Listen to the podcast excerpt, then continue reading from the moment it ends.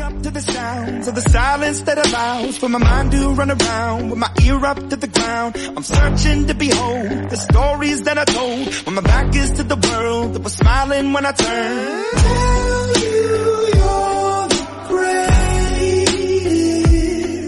but once you turn they hate. 大家好，欢迎大家收听五十一号仓库，我是宅男 我是海怪啊。咱们今天给大家聊一聊《双城之战》这个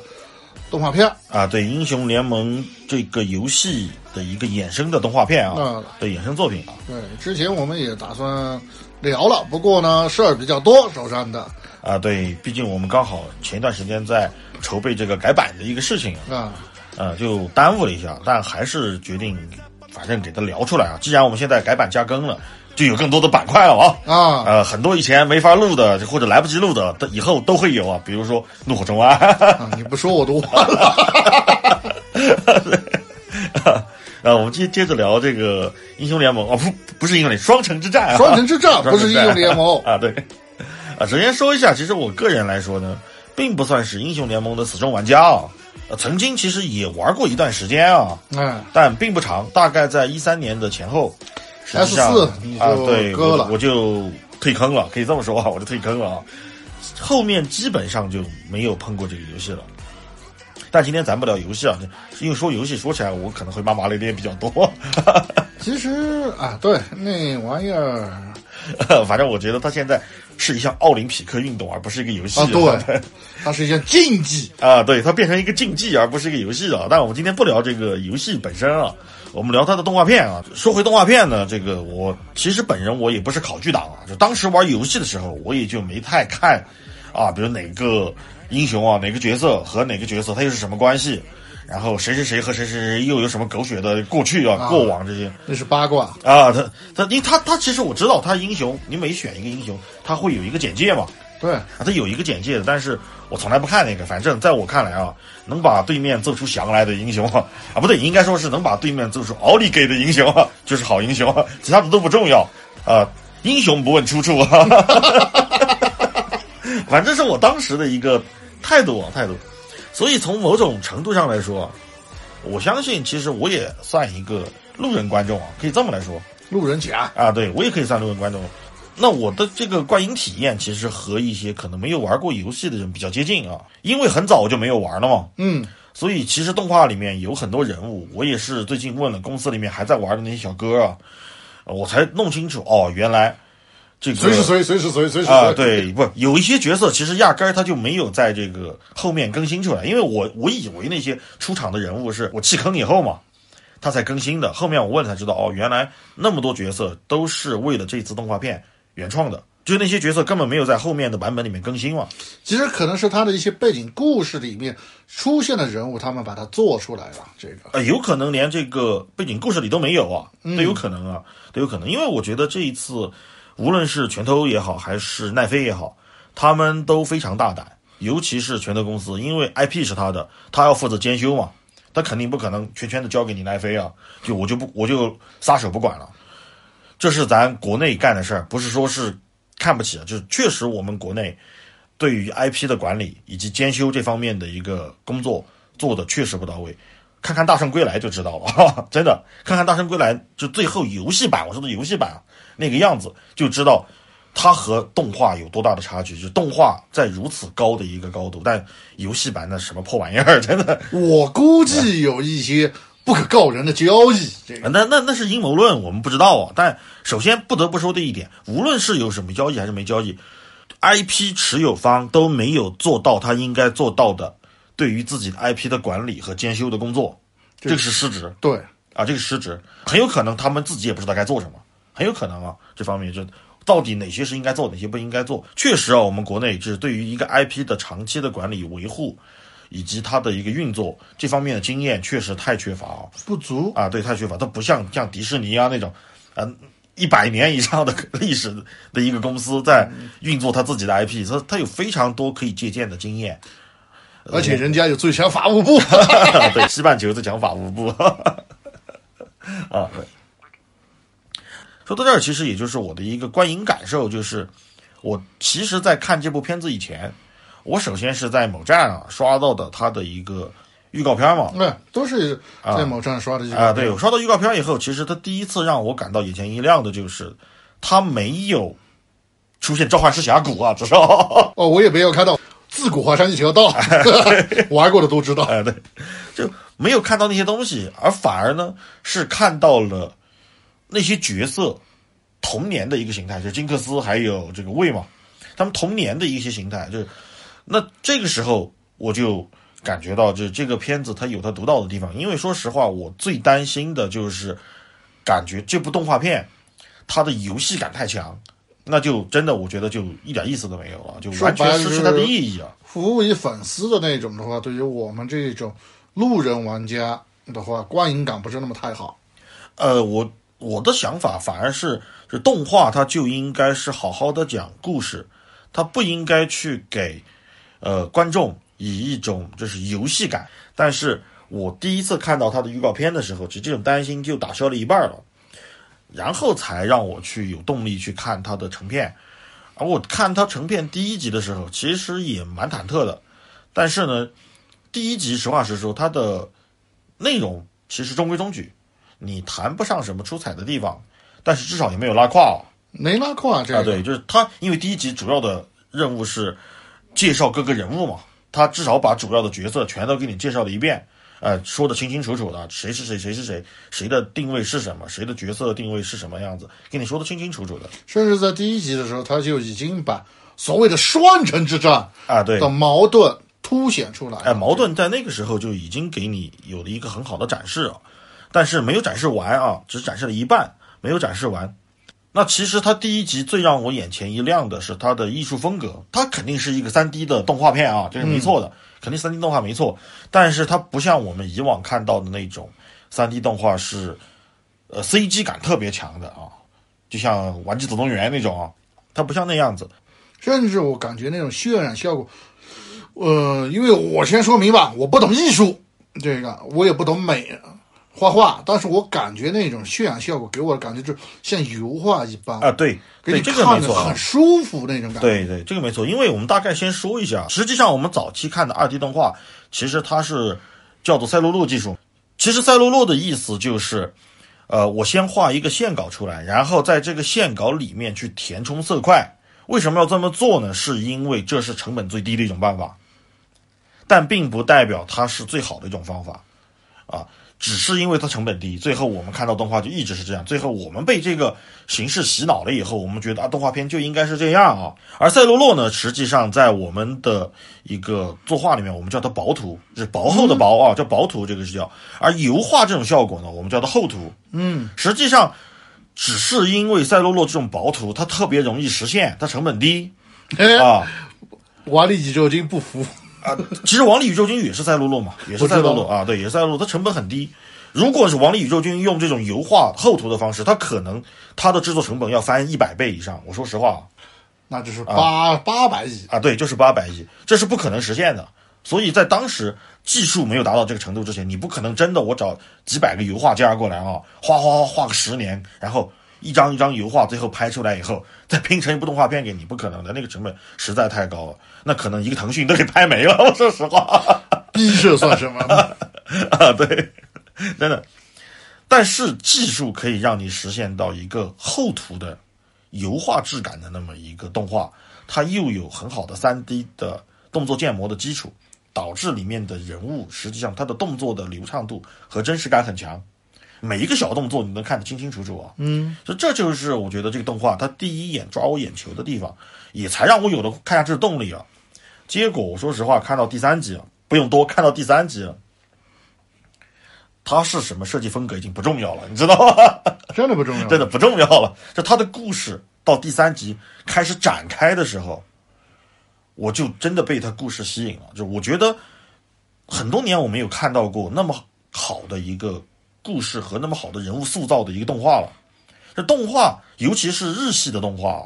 呃，因为我们看的比较多嘛，日系的，其实它更多的是用一种噱头和一种感觉来吸引你啊，比就比如说我们说的热血，对吧？其实它是一种感觉嘛。但其实，在那一刻的时候，你看的时候的话呢，你感觉啊，感觉上来了，然后你上头嘛，啊，停止思考，然后呢，你就会被他牵着鼻子走。对对对，就这样。等你平静下来以后，进入闲者时间之后呢，你就会感觉啊什么破玩意儿，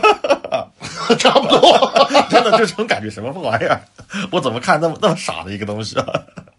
这是日本动画，当然当然这也是他优秀的地方。他有本事能把你的这个意识给清空掉啊，让你跟着他走，这也是一门本事。而且再加上这种方法的话，可能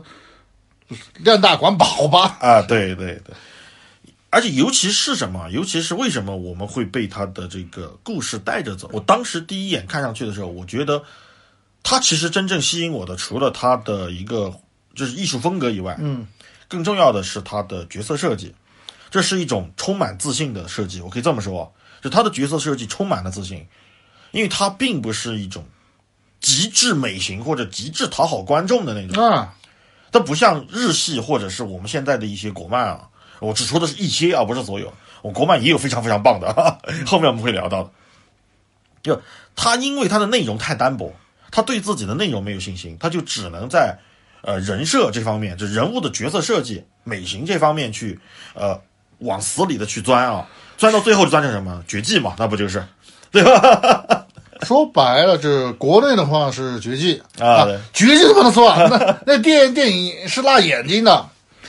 国外的就是那种，比如说日本最之前大兴其道那种卖肉番嘛，啊，对对，他们就会变成那样啊。故事很薄弱，那个三句话就能搞定的事儿，他非要给你水出二十多集，就是怎么说，各种卖肉，各种啊，对，讨好观众，说擦边球嘛，对对。跪着赚钱的那些对人士。就是因为他的这个内容太单薄，所以他只能在角色的外形上面去讨好他的一个消费者，然后吸引他们过来看啊。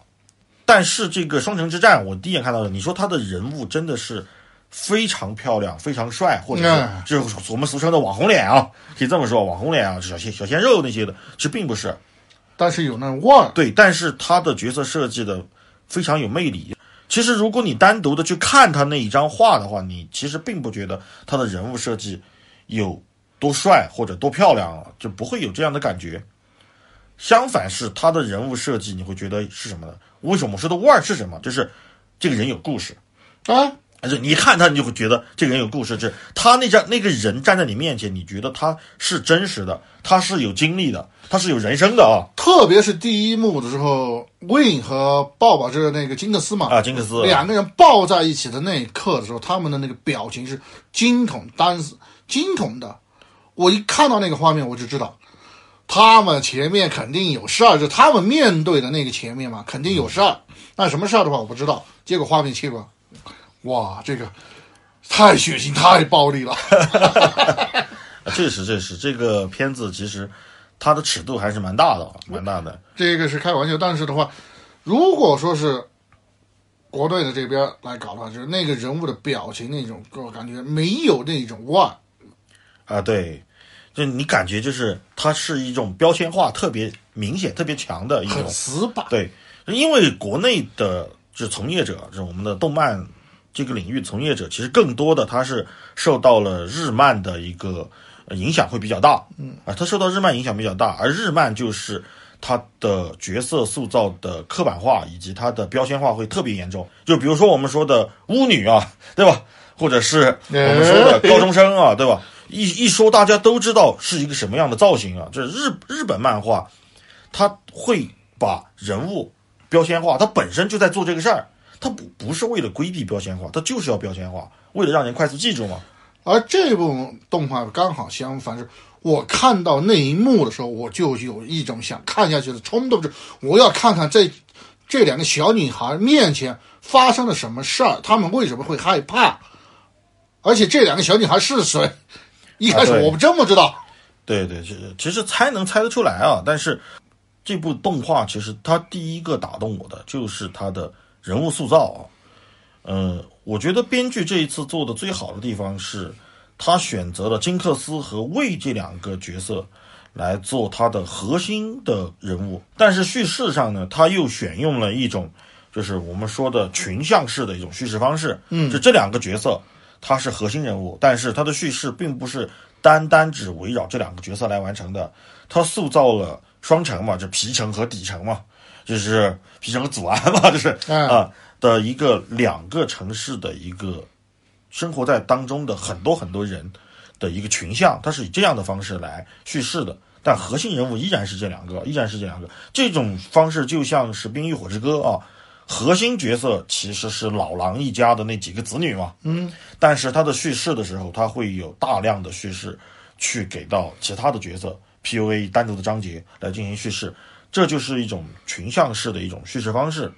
而双城之战的这个叙事呢，就非常讨巧的是，首先毕竟它是一个 MOBA 类游戏嘛，哎，对吧？MOBA 类游戏呢，它游戏本身的角色就很多，那那么多角色里面呢，总有一些角色是这个这批玩家喜欢的，总有一个角色是那些玩家喜欢。所以在编剧在做这个思考的时候，首先他先把两个主角给你立起来，然后再去围绕这两个主角核心的人物去塑造周围的角色、周边的角色。另外一个是，他会避免一个像《冰与火之歌》的电视剧版啊。首先我说的是电视剧版，呃，它的出现的一个问题就是一不小心就会出现像小恶魔提利昂这种抢了主角风头的配角出现啊。顺风顺水到最后，啊，对，这一不小心就会出现这样一个问题。所以，首先这种叙事方式，呃，角色的主次关系不会混乱，不会混乱，也不容易被市场所左右。第二个呢，就是它又极大的照顾到了各方各面的一个玩家的一个心情啊，尤尤其是有一些人物，他其实你初登场的时候，你根本看不出来他是谁。然后到一半或者到最后啊，你才说哦，原来是他啊，对吧？啊，这个人我认识啊，就那种感觉，呃，其实挺奇妙的。这也是一种，呃，我觉得是游戏改编 IP 的一种新的尝试和一种新的突破吧。就以往其实没有这种感觉，这就是为什么我说这个 IP 方拳头公司，它对于这部影片的自信非常强，就是你一看就知道它是以带着极强的自信来做这件事儿的。嗯，就是我们看以往的一些这种 IP 衍生剧啊，或者 IP 衍生的作品，呃，尤其是游戏改编的，我们一直说游戏改编的这个影视都是烂作，但这次就出出了一个好作品了。嗯，对，但但它好在哪儿？我们看以往的这些改编作品，实际上 IP 才是核心，故事变成了辅助 IP 的存在。也就是说，这部剧它不管不管它是电影还是动画还是其他的什么啊，作者或者核心主创人员，他们很害怕这个角色不被观众认出来。这观众认不出这个角色来，不管是 IP 持有方还是这个这个作品的制作方啊、出品方，他们都很担心这个事儿，所以你会看到没有人敢去做一个像这样类似于前传的那么一个啊。就算他们要做全传，都要把那个人物的明显特征全部啊对加上。对，标志性的武器是什么，啊对吧？标志性的对标志性的服装是什么啊？衣衣服是什么？泳衣啊，对，这些都给你安上。就以往的 IP 衍生的作品都是这样子，就是极尽的去还原，像 cosplay 一样。说实话，这那就不是讲故事。我说实话，这你那个角色一旦站在镜头里的时候，你就会有一种强烈的跳戏的感觉，就那那就已经跳戏了。而这一次做的非常好的就是他整个角色塑造，包括他的服装，他的一个人物的定型啊，人物的定型都是非常非常生活化的，完全脱离了游戏的，甚至是，这就给人一种什么？这就给人一种，我就是来看这个故事的，就他对自己的故事，对自己的 IP 非常的有自信，最后做出来的东西，果不其然就是一个好东西。那这才是我觉得我们应该从这部呃动画里面，我们可以去解读它的地方。就像刚才我们说的，这个剧是以魏和金克斯这两个角色嘛，嗯，为核心，而核心的背后是皮城和底城这两个城市的一个冲突，所以叫双城之战嘛。而这两个角色呢，其实他们就是两个小人物嘛，就这个故事构架就是两个小人物被卷进了大时代，然后背后又有着一连串数不清的这种阴谋啊、漩涡之类的，就这些东西被卷进去的那么一个是叙事，而这些东西的背后，实际上它的本质是两个城市之间的阶级矛盾，或者是两群人之间的阶级矛盾。而这种故事，我说实话，呃，可能只有这个美国人才能写得出来啊，因为咱这儿没阶级，就这种矛盾不会出现在我们的故事的一个剧本里面，只只会出现在他们那种阶级固化的一个呃剧本里，就像我们上期聊这个上汽的时候说过嘛，不同的地域文化会催生出不同的文化作品来啊，这个也是一样的。而编剧选择两个女性作为主角啊，呃，有可能啊，有人会说这是政治正确嘛，对吧？呃，美国这两天搞这个东西搞得入魔了对，已经疯魔了，我觉得真的疯魔了啊。但女不女权的，我们呃这一会儿再说。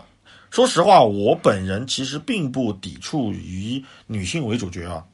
其实我喜欢的很多动漫作品都是以女性为主角的，呃，比如像《攻壳机动队》啊，还有《冲梦》，其实都是以黑胶呃，对黑胶啊，都是以女性为主角的。而且里面的女性，其实说实话，这些作品都算不上这个倾国倾城的那种感觉啊，就不算是那一类的。但是有一个特点，就是这些角色他都有着极强的人格魅力。我们回到今天我们的这个主题啊，《双城之战》来看，为什么我觉得这是一部非常好的女权或者是女性主义的一个影片啊？不单单是他用了两个女性作为主角，而是核心是这两个女性角色塑造的非常饱满。她们有成长，都不单是成长，是他非常的饱满，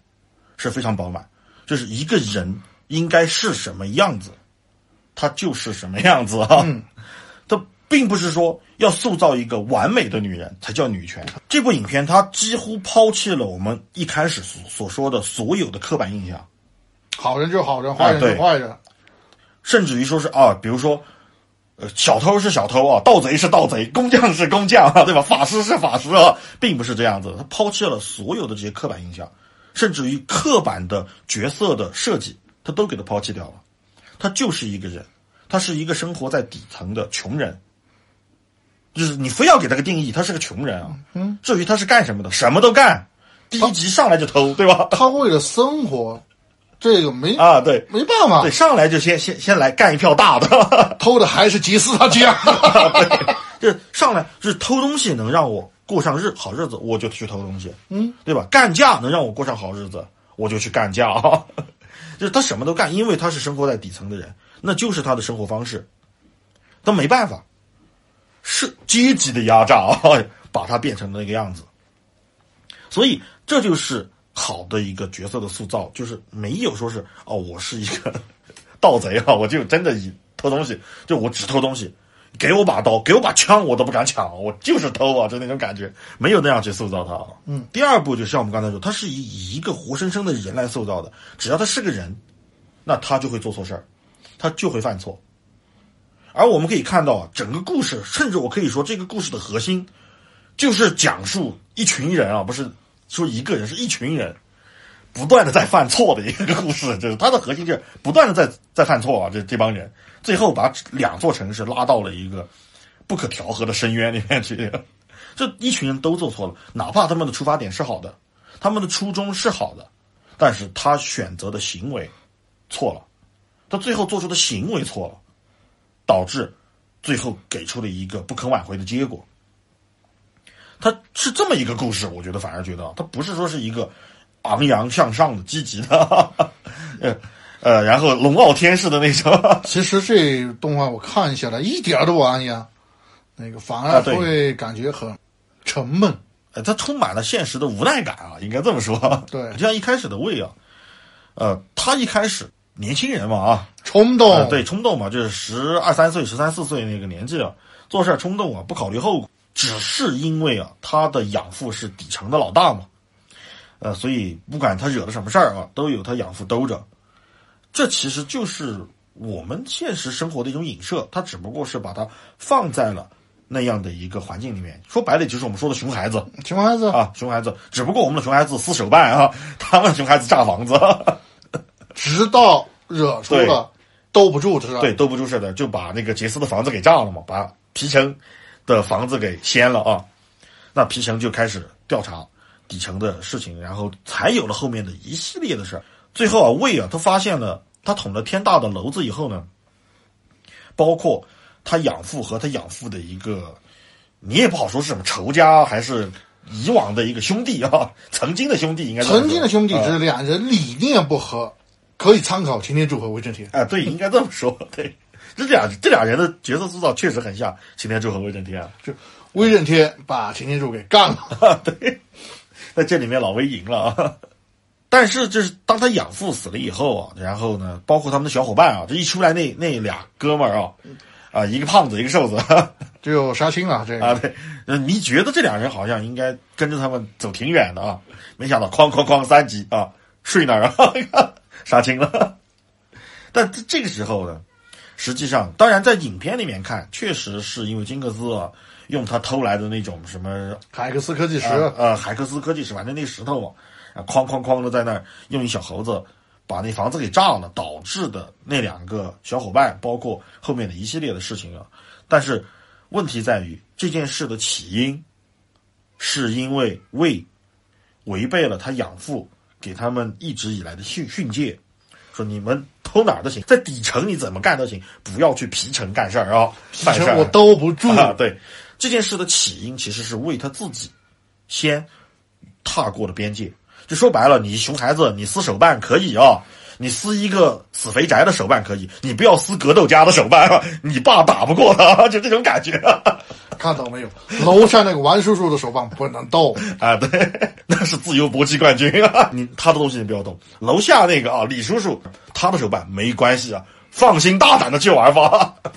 而且王叔叔的是万代正品，楼下那个是国产大班，咱赔得起。其实这真的就是这个意思，就是这个意思。只不过当这种事情变成了最后要以人的性命来去作为代价的时候，它就变成了一个真正的悲剧啊！我们撕手办，我们可以当成笑话来讲啊。对，反正不是撕，反正不是撕我的，我可以当笑话看。对，撕我的那就真不是笑话啊，那是个悲剧，那一样是个悲剧啊。所以最后呢，也是因为这个魏嘛，他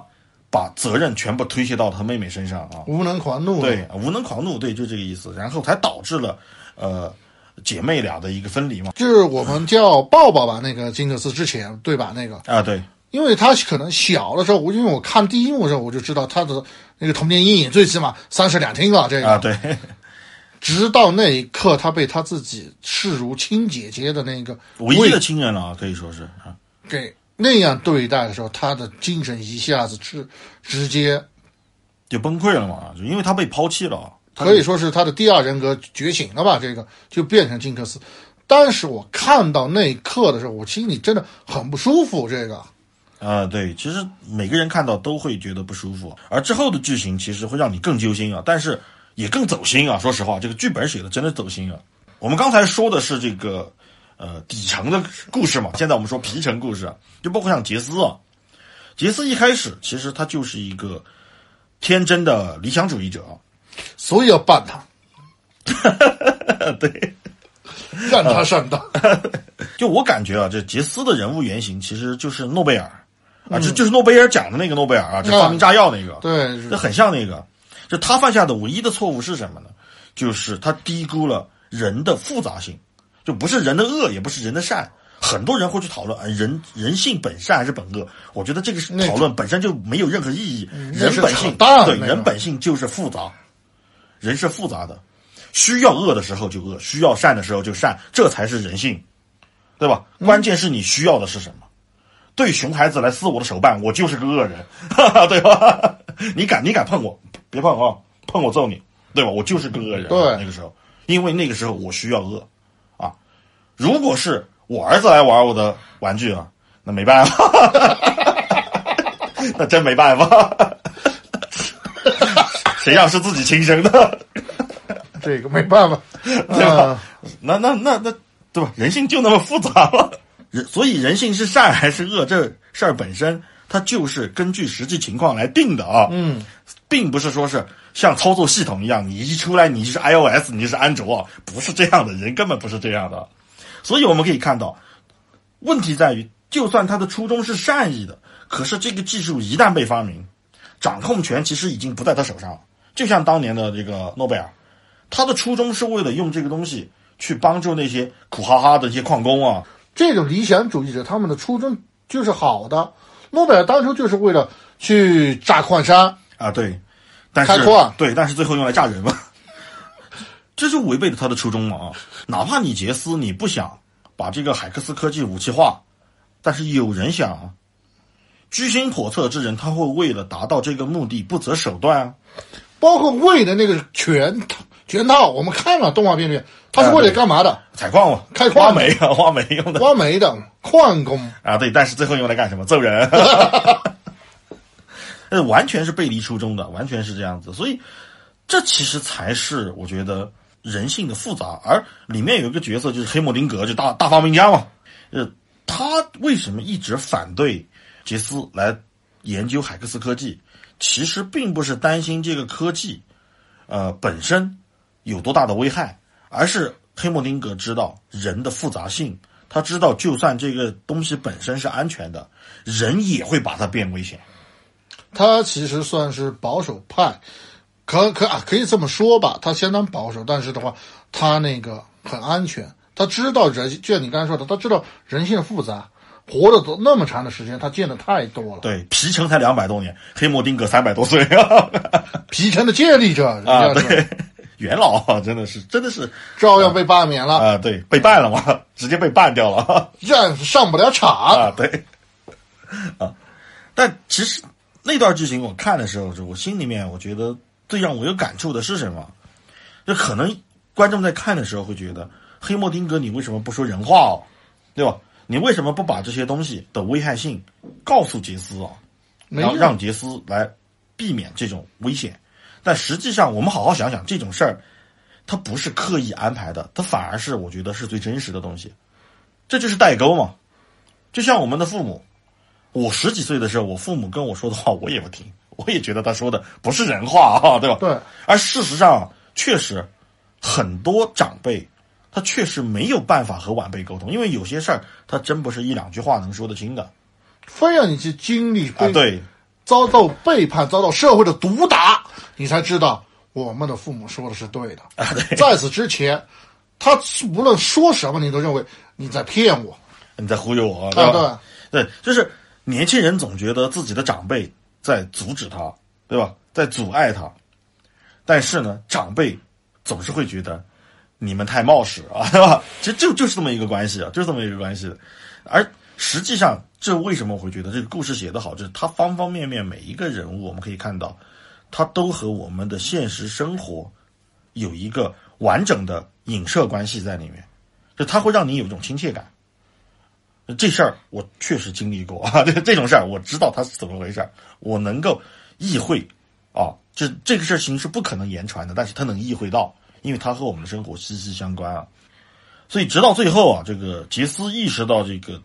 呃战争可能带来的后果啊，为了和平，他选择了变成他曾经讨厌的人。哈哈啊，啊，对，其实对杰斯这个人物的塑造很棒，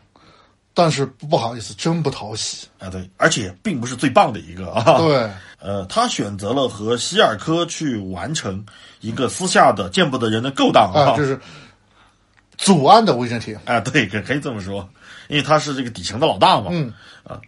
但是呢，就完成这个交易呢，他又提出了一个让希尔科无法去接受的一个交易，就是要交出金克斯，让金克斯去皮城受审，这样呢来换取一个祖安的自治啊，就是独立嘛。他说你你想要独立，想要自治可以，我都给你，但是我得给议会一个交代，因为金克斯之前在议会做了一场这个爆炸嘛，他为了抢走那个海克斯科技石嘛，嗯，他制造了一出爆炸，炸死了很多人啊，炸死了几个警察。说这个事儿我得给我的这个政府一个交代，那么你得把这个金克斯给我，那么我来给你这个祖安的一个自治，这底层最后可以变成阻碍嘛。呃，这又是一个我说实话天大的错误的决定啊！就是因为这件事儿，才导致了最后一幕，也就是金克斯一个大招糊他们脸上。就是你看到这个整个剧的最后一个镜头，就金克斯他真正的把海克斯科技武器化了嘛，嗯，然后第一次应用就应用在他们身上，这这报应来了啊！这你杰斯哦，虽然杰斯最后没死，但是他那个女朋友死了嘛，就那个议员嘛，那个黑妞嘛，呃，政治正确的产物 啊，黑虽然那个不是英雄，啊，对，是英雄就不会死。说实话，这那最后那一幕嘛，真的我看的时候拍案叫绝，真的，我真的是觉得拍案叫绝。就我看那幕，第一想到什么？九幺幺，哎呦，真的，这这就是我说的，就只有什么样的一个文化啊，什么样的经历的，你有什么样的历史，你就能拍出什么样的现在。真的太像了那一幕，真的。而这个我们一直说这个错误嘛，这个影片里面是最大的错误啊，真的。甚至于我觉得影片整部影片，尤其是最后三集啊，尤其影片最后三集，塑造的最好的人物就是这个大反派希尔科。就反而我看到最后，我最喜欢的角色就是这个角色，因为太饱满了。这个角色设计的，就是这个角色的设计，你一看就知道是编剧处心积虑的，就他有意识的去调动观众的情绪，甚至于一开始他在误导你。就一开始他给你的那个希尔科的那个形象，就是个十恶不赦的王八蛋了，坏着啊！对，这是个很传统的、很刻板印象的一个黑帮的十恶不赦底层黑帮的那种大佬啊。然后，但是呢。大权在握，但是他又是一个丧尽天良的人，就就是那么一样的一个人，金饼 啊，对，金饼啊，就那么样的一个人，就你你恨不得把他给活剐了那样的人，而且一上来哐就把那个养父给杀了，就把柱子给弄死了，哎，对，范德尔嘛，然后就掌握了整个祖安的底底层，就那个还不叫对，那时候还不叫祖安，叫底层啊，整个底层的所有大权，就大权在握的那个时候啊，对对，就那个时候就。但是啊，当你看到最后一集的时候，这整个过程啊，一到九集啊，整个过程抽丝剥茧的，用一种碎片化的这种叙事的方式，把这个人物一点一点一点的像拼拼图一样的给你拼起来，然后你才知道哦，原来我之前看到的真的就是盲人摸象一样，就是我摸到的那一块我就想当然的以为他就是这个样子，但其实并不是，真的其实并不是，这就是编剧处心积虑的。干的那么一个事儿啊，但是干的漂亮啊，堪称洗白界的教科书啊，对，真的堪称洗白界的教科书。就这个人，首先我洗白是一种呃比喻啊，他这个人真的没没法洗啊，因为他干的确实太多坏事儿。但是这个人，就希尔科这个角色，他最能体现这部影片的核心就是人的复杂性，人性对人性的复杂程度到底能有多复杂？就人是会变的，首先啊。人首先是会变的，他不是说从娘胎里出来，这个人就是个坏人，然后一直坏到死啊，不可能啊！再坏的人可能也会为喂两只流浪猫，也有温柔的一面啊。对，再好的人也可能是干些见不得人的事儿，也有可能啊，也有可能。所以我们看到这个呃希尔科的时候啊，就一开始他给你的就是一个十恶不赦的混蛋。首先，他一手造成了两个主角，也就是魏和金克斯的悲剧嘛。嗯，就是因为他。歇斯底里的对范德尔以及他们的养父嘛的那种复仇啊，但你又不知道为什么他跟范德尔会有那么大的仇怨啊，只是只言片语的看到他们俩在水里面打架，然后就跟你说他们俩曾经是战友啊，怎么怎么地，最后你才会发现哦，原来他们俩其实都是为底层在争取更多的权利，只不过在这个过程当中，他们俩的意识形态或者是他们俩的主张。渐行渐远了啊！对，发生了一个偏离，最后导致他们俩走到了对立面。那至于是为什么呢？当然有可能，就像这个威震天和擎天柱一样，就是一个就是范德尔怪罪希尔科啊，说你太激进啊，太残忍；希尔科呢又怪罪范德尔，说是你太保守，对，你太懦弱，太懦弱，太无能啊。结果导致他们俩的这种理念的冲突。但是呢，在整个人物成长的过程当中。尤其是最后一集，就那个镜头，就是杰斯和希尔科，嗯，他们俩 皮外皮外交易完了以后啊，希尔科就一个人坐在范德尔的这个雕像，这底层的那些人给范德尔塑了个雕像啊，就坐在雕像面前，就一个人在自言自语，就说：“老伙计啊，我现在才知道你当时为什么会做出那样的选择。”然后他就说了一句特别有深意的话，就。原来有个女儿，真的让人很崩溃啊！这直到他为人父了以后，他收养了金克斯。对，虽然是养父，但是他为人父了以后，他才知道，原来做事情是要考虑后果的。其实这是，这就是我们说的成家立业嘛，成长了他。对，就为什么我们会说成家立业，而不是立业成家？男人一定要先成家才能立业的，为什么？因为当你没有成家之前，你是没有包袱的。我们常说的“一人吃饱全家不饿”，这希尔科就是那个状态，对吧？希尔科前期就是一个，啊他不但是可以流别人的血，他甚至自己血他都可以流。对他都不在乎嘛。这就是因为他鲁莽，他冲动，他甚至为了他的理想，说白了啊，只要我可以去死啊！对对，只要我死了能够换回整个呃换回祖安，我可以去死。他把自己认为是一种殉道者，然后他甚至就和范大发生了这么巨大的冲突。对，这是一方面。另外一方面，为什么我说这个角色他的塑造饱满呢？其实他不是没有道德啊。首先，我们要说一个问题，他是为了他的理想，他选择了放弃道德，不择手段对，他选择了不择手段，所以这个角色设计的非常饱满。而最后他发现，当他为人父以后，就他有的他的弱点啊，可以这么说，就他的弱点出现以后，也是金克斯嘛，嗯，他发现他不能再像以前那样不择手段了，因为他我死可以，但是他在想我死了以后，那金克斯怎么办？甚至当时皮城这边都把自由给他的时候对，，就是你你争取了那么多年的东西，我给你啊，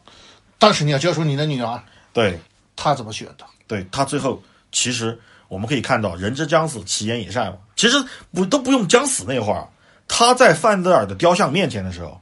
其实他已经做出选择了，观众也知道他做出选择了，就不可能交出来的。这个就是，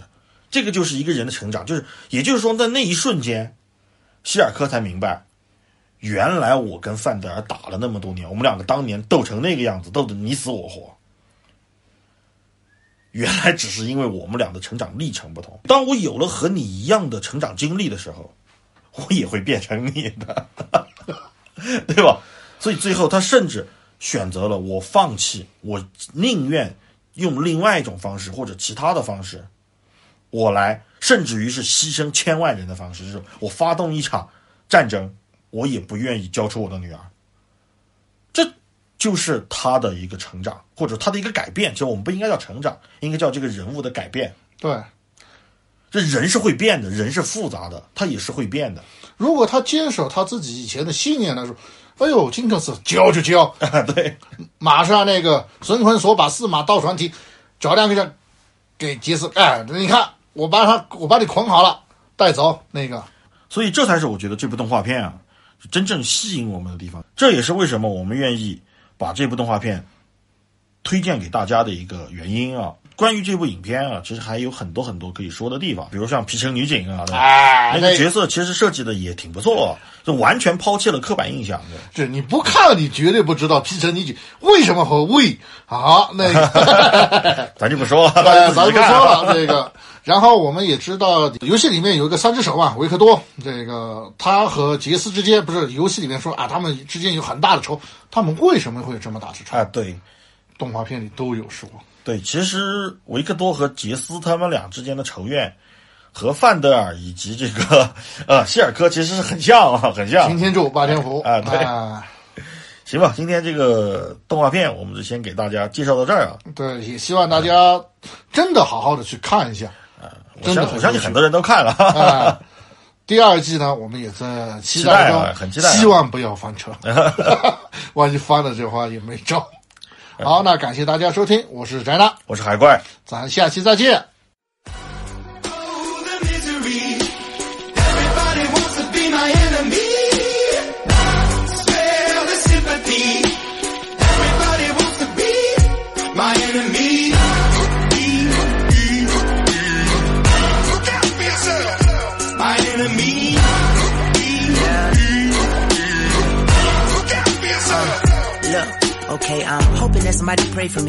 Praying that somebody hope for me. I'm staying where nobody supposed to be. Papa posted, being a wreck of emotions. Ready to go whenever you let me know. The road is long, so put the pedal into the flow. The energy on my trail, my energy unavailable. I'ma tell him I still away go. Hey, when I fly on my drive to the top, I've been out of shape, taking out the box. I'm an astronaut. I blasted off the planet, rock that caused catastrophe, and it matters more because I had it. Now I had I thought about wreaking havoc on an opposition, kinda shocking. They want a static with precision. I'm automatic, quarterback. I ain't talking second pack it, pack it up on panic, batter, batter up. Who the baddest? It don't matter, cause we is just. Everybody wants to be my enemy.